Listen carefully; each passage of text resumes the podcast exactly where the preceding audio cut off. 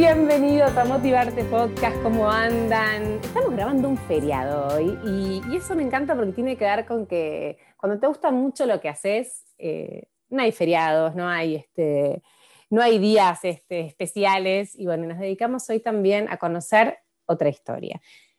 Tengo del otro lado de mi pantalla, como digo siempre, a una joven historia, pero tan, me parece a mí, vamos a ver ahora, tan entusiasta, con tanta pila y tan apasionada, que, yo quería que conozcamos un poquito de su vida. Tengo del otro lado a Vicky Blasevic. Vicky Blasevic, ¿cómo estás?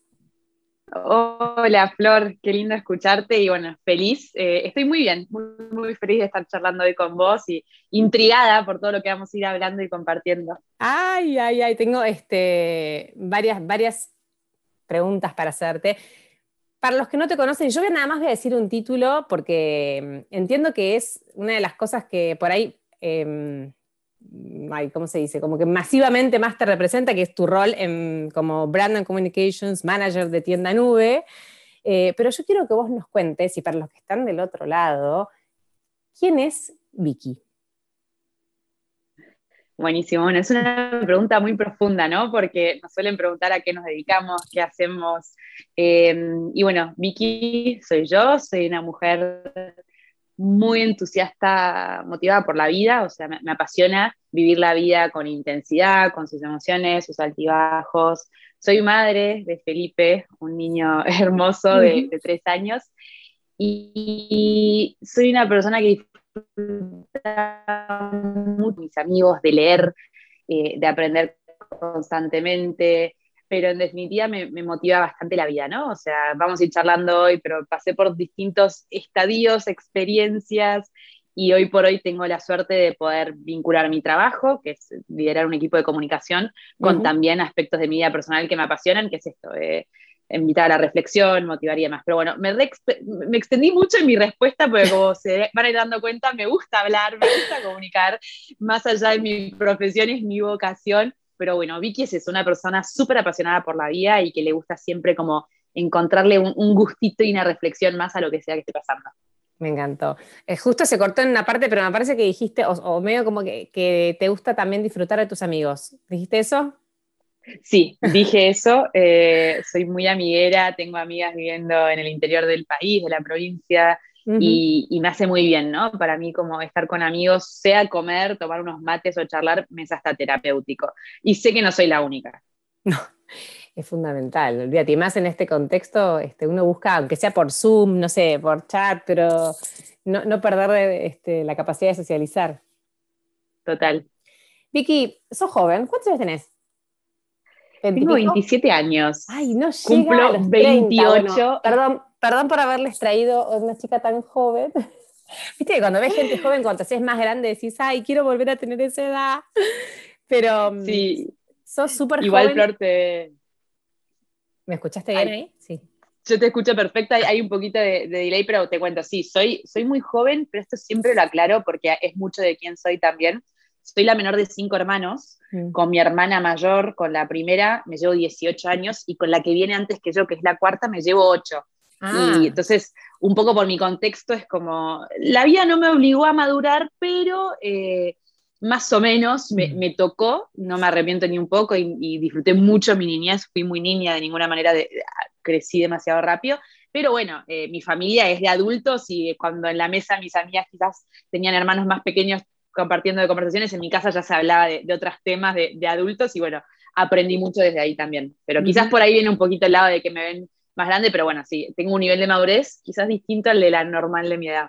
Claro, esa es la, a ver, es un poco la sensación y, tu rol profesional también tiene que ver con eso. Digo, eh, sos joven para, para el rol que tenés em, o, o, llegás, no sé cómo, cómo decirlo, pero por ahí tu pasión también hizo, ¿no? Que, que esta carrera eh, por ahí este, sea más rápida, por así decirlo, eh, o tu capacidad, bueno, un montón de cosas, pero para llegar a hoy a Tienda Nube, ¿qué pasó antes? ¿Qué pasó en el camino? Buenísimo, bueno, sí, para llegar a Tienda Nube, lo primero que pasó es que estudié la carrera de, comunicación publicitaria e institucional. Yo cuando estaba en el colegio juré, pero o sea, realmente dije, listo, yo voy a ser psicóloga forense cuando tenía más o menos 15 años. Obviamente. nada que ver encima. Nada que ver, todos veíamos La Ley y el Orden, entonces series, todos veíamos, a mí me gustaban mucho ese tipo de series. Después dije, bueno, no, voy a, voy a ser obstetra, me, me, apasiona esto de la medicina, traer niños al mundo. Empecé a estudiar materias más de ciencias naturales y más en el colegio y dije, no, chao, química, todo eso no es lo mío. Y tuve una profesora que me marcó mucho en quinto año, que nos dio la materia de cultura y comunicación, y me empezó a apasionar mucho el, entender cómo el arte y todo lo que es el pop art, que es una escuela de arte que a mí me gusta mucho, Andy Warhol, eh, Liechtenstein y demás, cómo a través del arte comunicaban y lo hacían hasta masivo, ¿no? O sea, era un arte, un arte publicitario.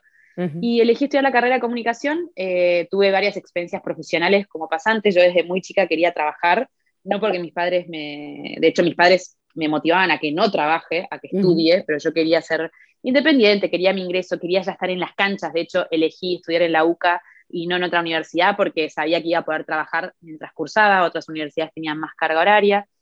Y mm, pasé por em, empresas como L'Oreal, Rapsodia, donde hice pasantías, que eso, bueno, siempre suma aprendizajes y currículum también, sin dudas. Y llegó un momento en el cual estaba en una de estas empresas y dije, no, a ver, yo quiero un trabajo donde mi motivación no sea simplemente eh, motivar la facturación de otra compañía o cumplir un objetivo financiero y duro y de marketing, quiero que se vincule con lo que me gusta hacer, que es comunicar, educar, acompañar, motivar, enseñar. Eh, yo, gran parte de mi trabajo es dar capacitaciones y charlas y guiar a mi equipo también. Ahora después sí que charlamos un poquito de eso, pero yo lidero un equipo y, no es solo tomar decisiones, sino, bueno, ¿cómo hacemos para, para potenciar el know-how de alguien y que dé lo mejor de sí mismo? Y acá, bueno, eh, yo no soy coach, pero de momento siento que, que, me toca un poco ese rol Obvio. como líder. Y, y, bueno, eh, decidí renunciar. Me acuerdo que, bueno, esto es algo muy personal, pero me estaba por casar, eh, no era el momento para, para, renunciar a un trabajo. Y, y dije, bueno, no, voy a esperar, voy a encontrar ese trabajo de mis sueños. Me postulé a muchísimos trabajos y así fue como llegué a Tienda Nube por una entrevista en LinkedIn y bueno, empezó mi carrera, empecé respondiendo mails al equipo de, a, lo que eran partners y agencias que trabajaban con nosotros, no existía un equipo de prensa y comunicación, y empecé a tomar ciertos roles, tareas, y fue creciendo el equipo, y, y yo fui acompañando el crecimiento, eh, no fue fácil y no lo sigue siendo de momentos, ¿no? Porque como vos decís, soy muy joven, mis pares, tanto dentro de la compañía como en otras compañías, son más grandes que yo, normalmente. Pero bueno, tengo, tengo, tengo esa motivación de la que venimos hablando que me empuja cada vez a, dar lo mejor de mí, aunque cueste. ¿Y qué consideras que, tiene, que tenés vos eh, para poder tener esos roles, para o sea, ¿qué, ¿cuál es tu, no quiero decir tu secreto, ¿no? pero por ahí tus cualidades o tus características que hacen que vos puedas sostener un lugar así? Lo que dijiste de, los pares más grandes es un tema también, ¿no? A veces eh, ser un líder para personas de más, edad, por ahí también es un desafío. Pero ¿qué crees vos que tenés para poder estar hoy en este lugar eh, siendo joven, digamos? Bueno, por un lado tengo una pasión desmedida por lo que hago. O sea, yo me despierto todos los días y aunque tenga muchísimas calls y tener que, conversaciones difíciles o tomar decisiones, yo sé que mi trabajo tiene un propósito muy claro, ¿no? Y que es este, de, ayudar a emprendedores a, que puedan crear sus negocios, a soñar, eh, a mover la economía. O sea, yo lo veo, o sea, realmente eh, nosotros con la plataforma ayudamos a muchísimas personas a trabajar y a generar empleo. Entonces, eso para mí, ya, ya despertarme y saber que mi día laboral va a estar orientado a eso, me, sirve muchísimo, esa motivación y pasión. Después, por otro lado, un compromiso enorme, un aprendizaje de lo que es el trabajo. En mi familia se inculcó mucho el valor del trabajo, el trabajo bien hecho. Em, siempre hablábamos, ¿no? Y me acuerdo como mis padres nos decían, o sea, si podés hacerlo en el momento que se te pide y de la mejor forma posible, hacelo. O sea, y, porque siempre va a haber un después. Esto hoy lo llamamos procrastinar, pero de chiquitos era, dale, sí, mamá, después lo hago. Mi mamá siempre me decía, ¿no? O sea, el después quizás ya es tarde. O sea, si lo puedes hacer ahora, hacelo ahora. Entonces, bueno, todas estas cosas que, fui aprendiendo en mi casa con el ejemplo de mis padres, también muy trabajadores. Y, em, y creo que, bueno, sí, yo hablaría de motivación, compromiso, pasión y, y un propósito muy claro. Porque después, a ver, cualidades tengo como tenemos la mayoría de los profesionales y que me sirven. Soy muy hábil para tener ciertas conversaciones, tomar decisiones y demás, pero, pero creo que iría más por ahí. Viste que a veces cuesta, como, ¿cómo cuesta decirnos cosas lindas? como que tenés que usar cualidades, bueno, te salieron rápido, pero viste que a veces uno se traba y tenemos un montón, pero nos cuesta identificarlas. Sí, sí, es así, es así. Ya dijiste rápido igual. Em, Vicky, eh, leí por ahí que tuviste que luchar mucho para, hacer una, para no ser una multitasker serial. ¿No? Como que sos muy activa y tuviste que aprender a parar. ¿Cómo, cómo, cómo aprendiste a parar? Yo ese secreto, la verdad que lo necesitaría. Bueno, me sirvió mucho cuando una persona que admiro, un, líder eh, dentro de Tienda Nube, eh, yo le dije, no, bueno, porque yo, sé multitaskear y lo dije como con orgullo. Era un poco más joven, hace un par de años, y me dijo, no, Vicky, o sea, te sirve multitaskear en algunos aspectos de tu vida, pero en lo laboral no multitasquees, dedicar el 100% de vos a lo que estás haciendo porque va a servir, vas a tener un mejor resultado. Y a mí medio como que me quedó picando, porque yo decía, pero a ver, yo, lo veo como positivo multitaskear, puedo hacer varias cosas a la vez, iniciativas, y, y bueno, eh, a fin de cuentas termino haciendo más cosas. Y bueno, eh, cuando lo empecé a pensar un poquito más, dije, no, claro, sí, o sea, para yo poder incluso crecer profesionalmente, o sea, mi desafío, por ejemplo, de seguir creciendo y, hoy mismo, ¿no? O sea, hoy yo lidero un equipo de comunicación que hace dos años era de tres personas, hoy ya somos siete, eh, a fin de año seremos doce. Entonces, todas estas cosas me hacían pensar, bueno, ¿y cómo lo voy a hacer? Y me di cuenta que multitaskeando perdía el foco muy fácilmente, eh, me costaba pensar a largo plazo, ser estratégica. Así que lo primero que hice fue aplicar algunas cuestiones más eh, estratégicas de trabajo, ¿no? O sea, me pongo prioridades por día, tres, o sea, termino el día y estas tres cosas que tengo en este checklist tienen que estar hechas. Más allá de las reuniones que tenga, o me puedo agendar espacios para hacerlo. Después, a ver, a todos nos pasa, o sea, tener, tenemos el teléfono al lado, podemos hacer una reunión y si queremos mirarlo, casi. Yo no hacía tanto eso, pero sí eh, empecé a desactivar notificaciones, en, vivir un poquito más el presente. A mí me pasa que muchos pensamos que vivir el presente es no mirar el teléfono mientras que estamos con amigos. Y para mí no es eso, o sea, yo soy madre mm, separada, imagínate cuando mi hijo no está conmigo, yo tengo incluso más a mano el teléfono por si acaso, pero sí eh, en los momentos en los que puedo es como que entregarme a lo que estoy viviendo, es este, un poquito de la práctica del mindfulness, ¿no? El decir, ok, o sea, el presente cómo, lo aprovecho al máximo y me trae tranquilidad. Y no sé, a ver, esto es lo que me sirvió a mí, yo creo que depende mucho de cada persona, pero fui tomando algunas decisiones micro, pequeñas, que fueron impactando bastante en mis hábitos y, me ayudaron. Y mm, lo hoy sos ya una persona que, que, digamos, que, que no es multitasking y que, y que realmente lograste como esto de vivir con conciencia plena en, tu, en lo que estás haciendo, este, o es un ejercicio de todos los días. No, es un ejercicio de todos los días y de hecho me doy cuenta que los momentos en los que estoy más estresada o con más preocupaciones en bandeja, por ejemplo, hablemos de trabajo, ¿no? Principalmente, eh, me cuesta mucho más no multitaskear, porque ya estoy pensando en lo que tengo que hacer cuando salgo de esa reunión, o ya estoy anotando esto y lo otro. Entonces trato de, y, y mismo, por ejemplo, algo que me pasa, ¿no? Cuando arranco una reunión y sé que tenía un tema pendiente, ya no hago más esto de, bueno, cuando salgo lo sigo. Eh, me pasa, le digo, digo, a la persona con la que estoy, mira, te pido dos minutos más que cierre este tema, así estoy plenamente involucrada en nuestra conversación. Y en un momento eso capaz no me hubiese parecido, bueno, hubiese dicho, uy, esta persona le estoy sacando tiempo. No, pero al revés, te saco dos minutos de tiempo, me conecto a tiempo a la reunión y demás, pero le digo, déjame responder esto último, porque si no sé que me va a tener ahí picando y la media hora que tenemos de call la vamos a aprovechar al máximo.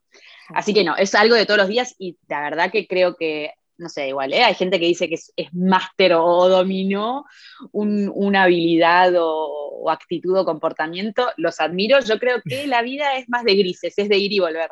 Claro, sí, sí, sí, y aparte, mm, va, qué sé yo, son cosas, yo coincido en que la mente está como entrenada para que todo el tiempo, para todo el tiempo sacarte del presente, entonces eh, hay que tener como un ejercicio demasiado profundo como para realmente que ni siquiera se te venga otra cosa, ¿no? Em, y cómo, para, hacer un pequeño paréntesis de tu laburo, eh, vos os liderás el equipo de comunicación de Tienda Nube. ¿Qué está bajo el ala de ese equipo? Y contás, me hablaste recién de que tenés siete personas que van a llegar a ser 12, siempre te escucho que hablas de búsqueda, así que sé yo. Em, para entender un poquito qué es lo que hace un equipo de comunicación en una marca como Tienda Nube y después seguimos con, con, lo personal, digamos, con, con la historia. Pero me, me gustaría como saber un poco de qué se trata. Buenísimo. Bueno, en Tienda Nube tenemos, por un lado, o sea, es una compañía bastante grande, si, no la conocen pueden googlear, somos una plataforma de e-commerce y por lo que me refiero a grande, o sea, a ver, nuestra misión es justamente que las personas puedan crear su tienda online y vender y de esta forma hacer crecer sus marcas. Digo grande porque tenemos presencia y, equipos en Argentina, Brasil y México. Y aclaro esto porque muchos conocen Tienda Nube y, en Brasil es Nube Shop, en Tienda Nube es Tienda Nube México y yo trabajo para el equipo de Argentina, con total colaboración con el de Brasil y México y de hecho cuando comenzamos en México estuve muy involucrada y demás. Pero bueno, el equipo de comunicación eh, en Tienda Nube se dedica principalmente a trabajar en, tres frentes, hay tres subáreas. Una es la de social media o redes sociales, donde hay una persona a cargo de la generación de contenido en nuestros canales, alguien a cargo de la interacción, un rol de community manager, que igual el, concepto de community manager está un poquito bastardeado lamentablemente, y para mí es una profesión eh, súper valiosa, eh, donde es, es, un comunicador que, bueno, eh, podemos hablar bastante de eso y de hecho da para otro podcast, pero bueno, tenemos a alguien que, está a cargo de todo lo que es community management y después también un perfil que se dedica mucho más al relacionamiento puertas para afuera con influencers, clientes de tienda nube que hablan de nosotros en las redes y demás. Así que eso vendría a ser una de las áreas que es la de social media. Después tenemos otro equipo que es de prensa y alianzas, desde donde surgen todo lo que es eventos en los que participamos, alianzas con otras empresas con las que hacemos acuerdos para ofrecerle beneficios a nuestra comunidad, eh, todo lo que es la gestión de prensa, que, para nosotros es, un trabajo que hacemos hace mucho tiempo muy orientado a los datos. Tienda Nube le provee muchísima información a los medios para entender un poquito más cómo está funcionando el mercado y el consumidor. Y en el hot sale eh, más todavía, ¿no? Sí, en fechas especiales es como nuestra, nuestra estrella. Tenemos una landing de métricas en vivo y más que nada porque nosotros somos una compañía que se mueve por los datos, o sea, tomamos decisiones basadas en los datos, entonces queremos compartir eso y también transmitirlo puertas para afuera. Y después una tercera área que es la de estrategia creativa, desde donde trabajamos todo lo que es tono y voz de la marca, campañas 360 y demás. Así que bueno, yo en este momento eh, lidero todo el equipo de comunicación, cada área tiene su propio manager que, reporta a mí, y después cada área también tiene eh, sus, lo que llamamos eh, internamente individual collaborators, o son, los profesionales analistas, junior, senior o especialistas a cargo de cada una de las áreas. Perfecto, qué, qué, interesante, bueno, a mí que de comunicación me encanta, em, y qué integral todo, ¿no? Bastante, mucha responsabilidad y, y mucho por delante, ¿no? Em, ¿qué, ¿qué, te imaginas que puede pasar con una plataforma como Tienda Nube que, no sé, la pandemia también vino como a inyectarle un poco de, crecimiento acelerado y, digo, ya a fin de año hablaste de 12 personas. Eh, ¿qué, hay de acá en adelante o, cómo te imaginas que puede seguir la historia de Tienda Nube?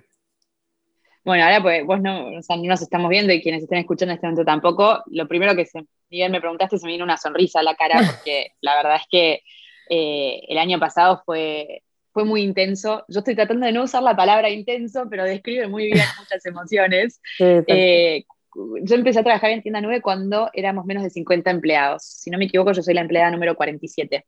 Ah, Para marzo del año pasado éramos 100 empleados, 120 en toda la compañía en, los tres países y hoy ya somos 500. O sea, para que te des una idea, el crecimiento fue muy acelerado a nivel personas y a nivel clientes también. El año pasado teníamos más, menos de 30.000 y hoy ya estamos en, más de 80.000 clientes activos usando la plataforma. Entonces, ¿a qué voy con esto? Eh, es muy motivante trabajar en una empresa de tecnología de este estilo con una cultura y una misión tan sana y, linda, ¿no? O sea, parece de cuento, pero realmente lo es. Estoy súper agradecida por eso. Pero bueno, se vienen desafíos eh, a nivel tecnológico. Todos sabemos que en lo que es e-commerce no solo está lo que es la plataforma, sino que está logística, medios de pago. Vamos a ver varios temas por ahí. Y eso en lo que impacta es en el crecimiento de la plataforma, en la cantidad de funcionalidades que le podemos dar a nuestros clientes. Y después también en cuanto a los desafíos que nosotros a nivel de comunicación vamos a tener. Eh, a medida que crece la cantidad de clientes, llegas a nuevos países, que también son algunos de los objetivos para los próximos años, son cada vez más frentes en los cuales tenés que trabajar de manera local, tenés que trabajar eh, manteniendo nuestra cultura de empatía, siendo muy humanos, y es complejo. Así que bueno, eh, para, para, adelante me imagino un poquito por ahí, ¿no? Trabajando con todas estas nuevas, estos nuevos desarrollos tecnológicos y, trabajando muy fuerte en mantener la esencia de tienda nube, que, que, bueno, de hecho, a medida que fuimos creciendo fue un desafío, porque vos tenés que transmitirle eso a cada miembro de tu equipo, más en un equipo de comunicación que en cada conversación e interacción lo demuestra, ¿no? Y, manifiesta la identidad de la marca.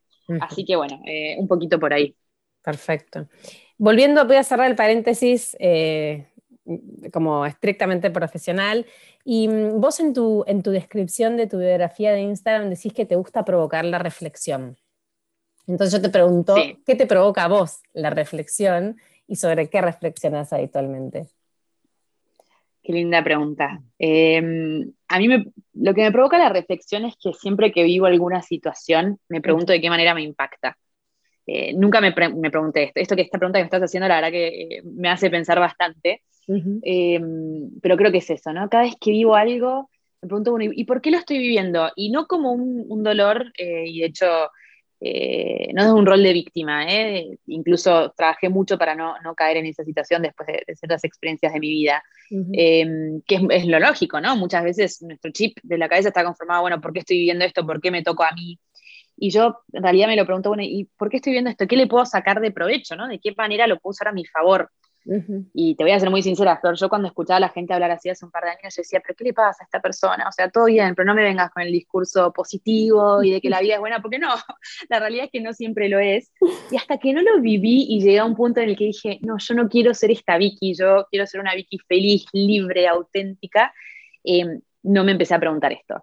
Así que bueno, para mí me lleva a reflexionar las situaciones que vivo en mi vida y esto de, poder vivir un poquito más en el presente.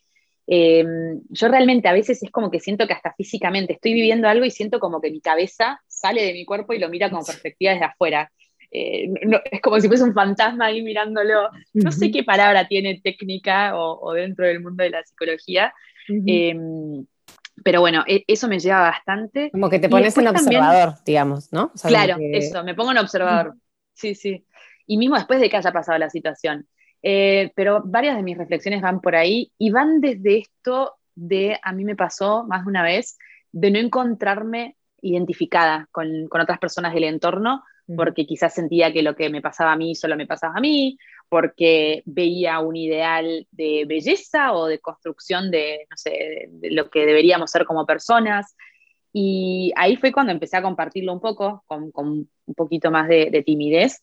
Y hoy, Flor, yo, tengo una comunidad bastante chica, ¿no? Pero me impresiona, no sabes la cantidad de veces que alguien me contesta y me dice gracias por compartir eso, porque no me siento tan sola o me siento identificada o sí, más de esto, me, hace bien. Entonces, bueno, eso me motiva bastante a seguir compartiendo este tipo de reflexiones. Y después también, para desde un fin hasta egoísta de momentos, para guardármelo a mí como aprendizajes. O sea, es como, a ver, ¿viviste esto o pensaste esto? Cuando tengas alguna duda, volvé a leer este texto que escribiste vos misma, Vicky. Así que eh, tan equivocada no está. Algo de vos hay ahí.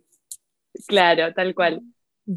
Y mm, dijiste recién que antes no, no, como que no, no, te hacías ciertas preguntas o no reflexionabas y que ahora sí. ¿Qué, qué, qué pasó en el medio que pudiste cambiar esa forma de ver eh, el positivismo o, el, no sé, o, lo que hoy ves de otra manera que te ayudó a, crecer? ¿Qué, ¿Qué, fue lo que te hizo hacer el clic? Buenísimo. Bueno, yo soy una persona que cuando era adolescente, me acuerdo un día, tengo la imagen grabada en mi cabeza, un día fui al cuarto de mis papás, les toqué la puerta y le dije a mi mamá, mamá, tengo que ir a la psicóloga. Y mi mamá miró como que, pero ¿por qué? Digo, ¿qué pasa ahí? Quiero de algunas cosas. claro, no, y mi familia eran bastante, o sea, sí, algunos de mis hermanos había ido a terapia y demás, pero me preguntó como que, ¿por qué extrañar en el sentido de que me veía bien? dije, mira, yo sé que vos me ves bien, pero yo necesito hablar algunas cosas con alguien eh, y que no, seas ni que no sea ni mi mamá ni una amiga, que me ayude a entender lo que pienso, porque se ve que ya desde chica como que pensaba mucho, yo escribía bastante eh, en documentos de Word en su momento o, en algún cuaderno, nunca tuve un diario, tenía cuadernos. Y mm, eso fue como un primer disparador, disparador para empezar a conocerme un poquito más. Después tuve algunas situaciones donde tuve algún que otro ataque de pánico, por estrés, por cuestiones personales de contexto, y dije, bueno, a ver, esto tiene que tener una raíz, ¿qué me está pasando? Así que ya desde chica como que empecé a conocerme un poquito desde ahí. Después, bueno, dejé ir a terapia, fui creo que seis meses, un año para, para un poco de acompañamiento. Y después em, me pasó que empecé a estudiar mi carrera, me enamoré, eh, fui muy apasionada por, lo que, por mi trabajo siempre. De hecho, mis amigas, eh, cuando trabajaban en una compañía, te podía vender esa compañía a morir a capa y espada cuando trabajé en otra también, o sea, estoy muy ligada al propósito de lo que hago, entonces se ve que eh, no solo me lo creo yo, sino que lo comunico así también. Y em, pasé por una crisis personal muy fuerte hace muy poco tiempo, menos de tres años. Yo me casé eh, eh, muy, muy enamorada con, con un ideal de, familia. ¿Jovencita o no? ¿Cuántos años tenías cuando te casaste? Muy joven. Me casé con 22, casi 23 años. Ah, mira. Muy chica. Con mi novio de, bueno, desde los 18 y, y demás. Y, y, bueno, me pasó que eh, disfruté mucho de mi trabajo, de estar en pareja y demás, y empezó a llegar a un punto donde me empecé a alejar de ser quien era yo. No me sentía muy auténtica, eh, estaba un poco más triste y demás, pero yo siempre con esta actitud de, bueno, dar el trabajo bien hecho, vamos para adelante, remar, remar, hasta que, bueno, llegó un punto que, que no era posible, lo que me estaba pasando en mi casa me afectaba en todo sentido, y ahí toqué un fondo muy, muy fuerte, Em, es muy complejo y, bueno, probablemente más de una de las personas que me esté escuchando eh, haya pasado por una separación o divorcio o conozca a alguien que, lo haya vivido. Y es un momento donde te preguntas muchas cosas, te preguntas, y yo por lo menos con, mi orgullo de, ser tan apasionada y demás, me preguntaba, bueno, pero ¿cómo me equivoqué? ¿O, cómo me pasó esto a mí? Eh, ¿O qué hice mal para estar así? Em, Felipe ya había llegado a nuestras vidas y fue de lo mejor que nos pasó. Yo tengo endometriosis, no pensé que me iba a poder quedar embarazada. De hecho, a la vuelta de un viaje, mm. el viaje en el cual me quedé embarazada de Felipe, yo me iba a tener que hacer un tratamiento para ver si, iba a poder tener hijos, o sea, algunos testeos de fertilidad. Y bueno, las cosas pasan, por alguna manera, eh, me separé y, ya estoy divorciada, pero ese fue un punto en el que dije, bueno, a ver, o sea, tocaste fondo, eh, te estás preguntando mucho qué quieres para la vida, y me dije, listo, esto es medio mi oportunidad para resurgir y ser la mejor versión que quiero ser de mí misma, a la cual siempre apunté, ¿no? O sea, pero que, me limitaba de alguna forma. Yo creo igualmente, y siempre lo aclaro, ¿no? Esta fue mi vivencia, creo que no necesariamente hay que tener una vivencia de este estilo para encontrarnos con nosotros mismos, pero sí hay que provocarlo. O sea, y yo se lo digo a veces a mis amigas y mismo a mi equipo, ¿no? O sea, a medida que vos tengas algunas alertas de que tenés la oportunidad de de aprender o de desafiarte, o, pongámosle la palabra que querramos, ¿no? Como que eh, a mí me gusta mucho una palabra en, inglés que se llama embrace, esto de como abrazar la situación. Eh, ahí es cuando realmente es un despertar increíble. Y bueno, eh, ese fue el mío, pero de vuelta, creo que no, no todos lo tienen que tener. A mí me sirvió mucho y fue un antes y un después. O sea, ese fue mi punto de quiebre, de decir, ok, yo lo que viví no me define, sino qué hago con lo que viví. Muy del estilo de, lo que escribe Edith Eger, Víctor Frankl, a mí El hombre en busca del sentido lo leí ya cuatro o cinco veces. Cada vez que tuve una crisis era El hombre en busca del sentido o alguna duda, ese libro. Así que bueno, vengo de, esa escuela y me gusta bastante. Y qué, mm, como vos dijiste, esas situaciones son, son oportunidades eh, que me parece que por tu perfil, seguro la, o sea, o seguro hoy sos una mejor versión de vos que en ese momento, porque debes haber incorporado los aprendizajes. Eh, pero ¿qué, miedos te aparecen cuando, o te aparecían cuando, cuando tuviste esa crisis tan grande que, que, hoy ya no tengas, ¿no? que puedas haber superado, digamos? Y por un lado el miedo de, uno se pregunta mucho cuán idóneo sos, ¿no? Porque este tipo de decisiones sean de, formar una familia, una pareja, o mismo de un trabajo, ¿eh? y, por ejemplo, el, el, hecho de poder fracasar en un trabajo que no te hace mejor o peor profesional, Em, esas situaciones te hacen preguntarte a vos mismo cuán idóneo sos, cuán, cuán auténtico con vos mismo sos. Y a mí la autenticidad es una palabra que desde muy chica me resuena, desde los 18 que abrí un blog y empecé a hablar un poquito del tema. Así que imagínate cuando me encontraba en una relación en la cual me sentía todo menos eso y encima lo había provocado, era como que, pero Vicky, ¿qué hiciste para hacer esto? Entonces, uno es, eh, creo que el miedo es ese, el de no ser lo suficientemente idóneo y, y, después no ser lo suficientemente fuerte para superar cierta situación. Tenemos un concepto de superación que siempre es, eh, bueno, listo, enterrar eso y seguir adelante o escalar o ganar un premio, como que siempre el, superarnos lo tenemos relacionar con crecer, ir hacia adelante o hacia arriba. Hacia arriba en realidad. Y superar es ir hacia adelante sin olvidarte tu pasado también, ¿no? O sea, cómo capitalizar eso. Así que creo que un poquito, mis miedos iban más por ese lado y después de mi futuro. O sea, yo eh, me imaginaba, no sé, ser una mujer profesional, pero tener más hijos y una cierta estabilidad y, demás. Y, es un proceso que sigo viviendo, ni hablar con mi edad, pero mis miedos iban más por ese lado. ¿Cómo iba a reconstruir esta nueva Vicky habiéndose caído todo lo que tenía pensado para, mi futuro? ¿Y qué te ayudó Vicky a reconstruirte? ¿En qué te apoyaste? Me apoyé muchísimo en mi familia, muchísimo, eh, muchísimo. La realidad es que ahí es cuando decís qué lujo eh, que es tener una familia. Por alguna razón nacemos en una familia y no salimos de un huevo o, de una célula ahí del espacio. Eh, sin duda familia, terapia. Yo hago terapia. Eh, ¿Haces terapia tradicional? O sea, psicoanálisis tradicional o haces alguna especial? Sí, más logoterapia. Ah. Eh, mi, terapeuta es logoterapeuta. Por razón te gusta tanto Víctor Frankl. Sí, sí, sí. Y de hecho fue una casualidad, porque empecé a hacer terapia y fueron surgiendo temas y, bueno. Eh, pero sí, es logoterapeuta. Y bueno, empecé a hacer terapia previo a todo esto, porque también, bueno, como te digo, hacer con un trabajo de este estilo, demandante, queriendo ser joven y, llevarte el mundo por delante, no, es tan fácil como parece, ni no sale con un abrir y cerrar de ojos, así que yo ya buscaba ayuda por ahí. Em, familia, terapia, amigos, mis amigas fueron un consuelo enorme.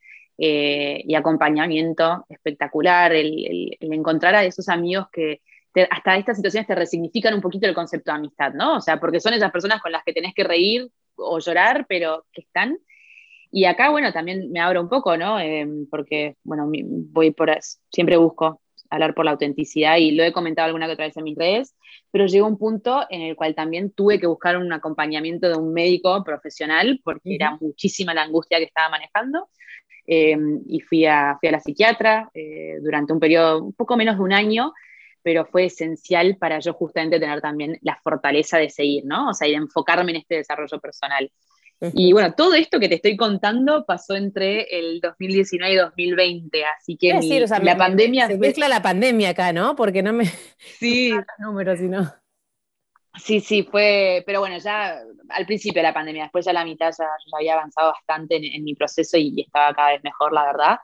Pero bueno, em, creo que yo iría por ahí, o sea, familia, amigos y excelentes profesionales que me acompañan. Y no voy a dejar de mencionar sin dudas el trabajo. Yo en mi trabajo, no solo el trabajo me, permitió mantener la cordura y, la motivación de, tener un motivo más para hacer las cosas, más allá de Felipe, mi familia, em, y también el, el, espacio este, ¿no? Entienda 9, como te dije, somos una compañía muy transparente, humana, empática. yo me acuerdo de hablar con mi jefe un día y decirle, mira, no, hoy no puedo trabajar, pero no porque no quiera, es porque estoy triste, estoy con mil preocupaciones, estoy con el teléfono llamando que esto y lo otro. Eh, le dije, pero tengo que trabajar, o sea, porque quiero. Y, esto de poder decírselo a un jefe tan abiertamente, eh, no sé si es posible en cualquier lugar. Y, y yo le agradezco hasta el día de hoy, y mismo con mi equipo, a quienes tenía que darle visibilidad les daba, Así que el trabajo también fue motivación y acompañamiento, pero también un gran espacio de, sentirme contenida. ¿Y cómo, cómo te transformó la llegada de Felipe? Porque viste que ser madre, más allá de, todo lo que uno esté pasando, como que el rol este nuevo de madre nos hace como, nos revoluciona también, ¿no? O sea, ¿qué, qué pasó en vos eh, cuando fuiste mamá? Bueno, eh, sí, de vuelta sonrisa en la cara, una revolución increíble. Aparte es un em, divino, eh, Felipe, eh, que vayan a tus redes a conocerlo porque es una cosa hermosa. Es lo más, es lo más. y de hecho yo creo que cada hijo está hecho para sus padres porque además de cariñoso, alegre, bueno, es, espectacular. Em, y que, a ver, me revolucionó mucho. Mi primera preocupación, me acuerdo, se lo conté a mi jefe afuera de la oficina me acuerdo que le mandé un mensaje, eh, mi jefe, bueno, ya, no trabaja en la compañía, mi jefe de ese momento, pero le dije, che, mira, tengo que decir algo, pues estoy como un poco preocupada. Yo estaba feliz, imagínate que no sabía si me iba a poder quedar embarazada, o sea, para mí era, no lo puedo creer. Eh, fue bastante sorpresivo además, porque obviamente con todo esto de, bueno, no saber qué iba a pasar con respecto a mi fertilidad. y, me acuerdo de pararme afuera en la oficina, salimos a la calle, lo miro y le digo, che, Jau, eh, estoy embarazada. ¿Viste? Como que yo no sabía qué reacción iba a tener. Sonrió, me dio un abrazo, me dijo, no, no lo puedo creer. Yo dije, bueno, ok, estamos, o sea, mi familia está feliz, o sea, yo estoy feliz, obviamente, antes que nada, mi familia está súper feliz y acompañante, acompañando, y, en mi laburo también. Y yo, bueno, algo que no comenté, pero en este momento el papá de Felipe no tenía trabajo, o sea, yo mm. venía hace mucho tiempo sosteniendo a la familia también y demás. Y mm, durante todo el embarazo de Felipe yo seguí trabajando súper bien, me preguntaba mucho cómo iba a ser el después, Y la maternidad, sin dudas, me dio un montón de herramientas que apliqué en mi trabajo, un montón. Y el trabajo también me dio en la maternidad. Y yo volví a trabajar con Felipe de dos meses y medio, eh, trabajo remoto desde casa, empecé a ir poco en la oficina, porque en Tienda 9 ya trabajamos remoto pre-pandemia. Y, me desafió muchísimo. Es, es el día de hoy que creo que mis niveles de productividad, de motivación y demás van por otro lado porque soy mamá. A mí el hecho de ser madre no me define, de hecho, es un aspecto más de mi vida, pero, pero bueno, es, uno de los aspectos más importantes y una de las razones de ser por las cuales me despierto todos los días.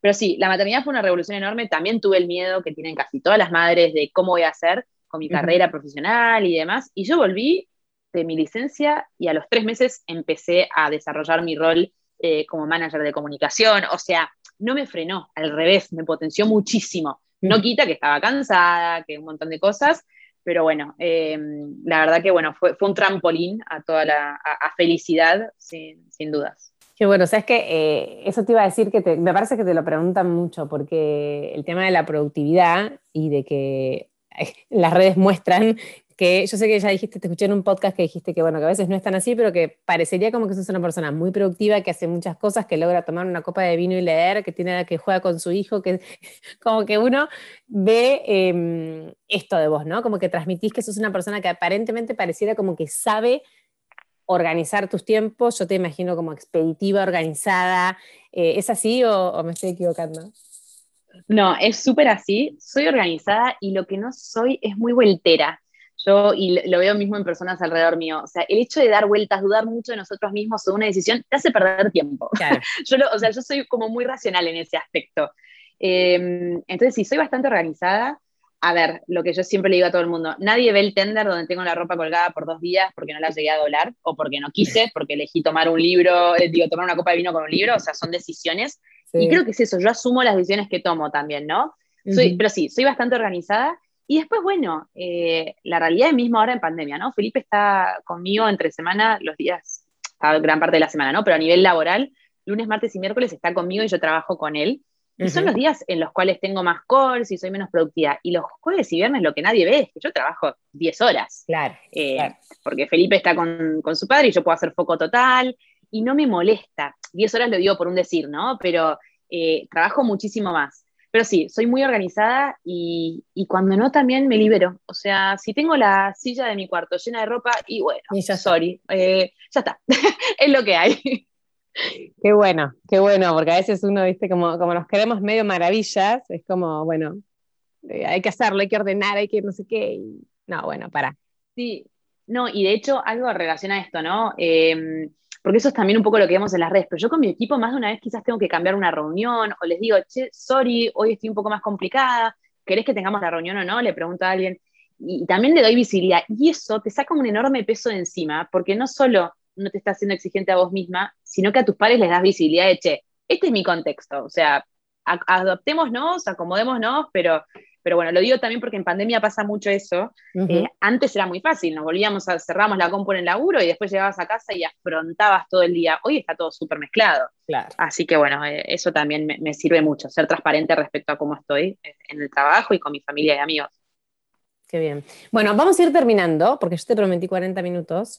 Em, pero antes, para, antes de terminar, te quiero preguntar, eh, una cosita más que me quedó del negocio, digamos, como si nos, vos tuvieras que darle tres consejos a una persona que quiere emprender en Internet, ¿no? Eh, ¿qué, le dirías a esa persona que está, yo estoy pensando en mi mamá, que está subiendo, subiendo sus cosas de cerámica tienda nube en este momento, creo? Y, me muero. Sí, y, la verdad que, no sé, es una, emprendedora nueva, por así decirlo. Bueno, ¿qué, cuáles son los tres consejos para un emprendedor en Internet, ¿no? Para que pueda tener un negocio exitoso? Buenísimo. Bueno, a ver, em, la realidad es que resumirlo entre, hay miles de consejos, pero creo que sí hay algunas claves muy simples. Por un lado, eh, en lo que es e-commerce y tecnología, las páginas web o tiendas, una tienda nube no vende por sí sola. Entonces yo siempre hablo, ¿no? O sea, si vos querés profesionalizar tu negocio, vender y llegar a más personas, tenés que invertir en marketing. Sí o sí en marketing. Hacer anuncios, contenido en redes sociales, pero hay que invertir. Eh, y muchas veces vemos estas cuentas o redes que decís, che, pero ¿cómo crecieron tanto orgánicamente? Laburando. O sea, hay mucho laburo atrás. Y inversión, sea de tiempo o de dinero. Pero un, poco por ahí. Después también hay una cuestión de que en, el mundo del e-commerce es la experiencia de compra online con una tienda nueva es muy simple, porque nosotros nos ocupamos bastante de eso, de que sea simple, pero hay toda una experiencia que sucede luego y antes también, ¿no? Eh, las conversaciones, las dudas que pueda tener la persona y que nos escriba, el postventa, el envío. Hay muchas pequeñas oportunidades que una marca puede capitalizar para fidelizar a esa persona. Entonces, creo que un poco por ahí también. Y después también, cuán profesional es tu marca depende de vos. Eh, el profesionalismo se lo damos con una identidad de marca súper clara, con procesos, con medios de pago y de envío súper adaptados y según las necesidades de, nuestros clientes y apoyándonos también, ¿no? O sea, bueno, termina hablando de, cuatro puntos en, realidad. O sea, eh, marketing, pauta, em, un poco después también de esto de, profesionalizar el negocio y después también alguien que esté vendiendo en Internet tiene que saber que es un camino, o emprendiendo en general, es un camino arduo, pero que no estás solo. Y aclaro esto porque muchas veces, eh, especialmente las mujeres, nos ponemos esta capa de yo puedo con todo, soy superwoman y, y bueno, tengo un sueño, puedo tener un hijo y puedo tener mi emprendimiento y no vas a poder hacer todo perfecto, porque la perfección no existe. Entonces, para tu negocio, sugiero hacer lo mismo, ¿no? A un emprendedor le suele decir, busca apoyo, busca apoyo en la plataforma de e-commerce que contratás, que tiene un equipo excelente de profesionales que te puede responder todas tus dudas. Busca apoyo en tu proveedor, eh, de pedirle consejo, busca apoyo en otros pares y profesionales y por suerte eh, en Argentina, y hablo de Argentina porque lo he visto en otros países, tenemos una cultura muy fuerte del acompañamiento, de la amistad, de la orientación, así que creo que esa es otra gran recomendación. Busca apoyo, consejo y acompañamiento de otros que estén en la misma que vos. Perfecto, súper claro, me encantó. Bueno, y para terminar, eh, te voy a hacer las cuatro preguntas típicas cortitas que le hago a todo el mundo en mi segunda temporada de Motivarte Podcast. Y me encanta. Me gusta leer mucho, así que quiero que me recomiendes un libro. Para, estoy armando una biblioteca digital con todos los libros recomendados por las más de 50 personas que han pasado por acá. Así que que me recomiendes uno, que ya dijiste El hombre busca el sentido. Vamos a, decime otro si querés, así, este, que ese ya está. este, ¿Algún otro que te haya gustado? Perfecto, bueno, ese me encanta, o sea, El hombre en busca del sentido, por favor, léanlo, porque nos sirve para la vida en general.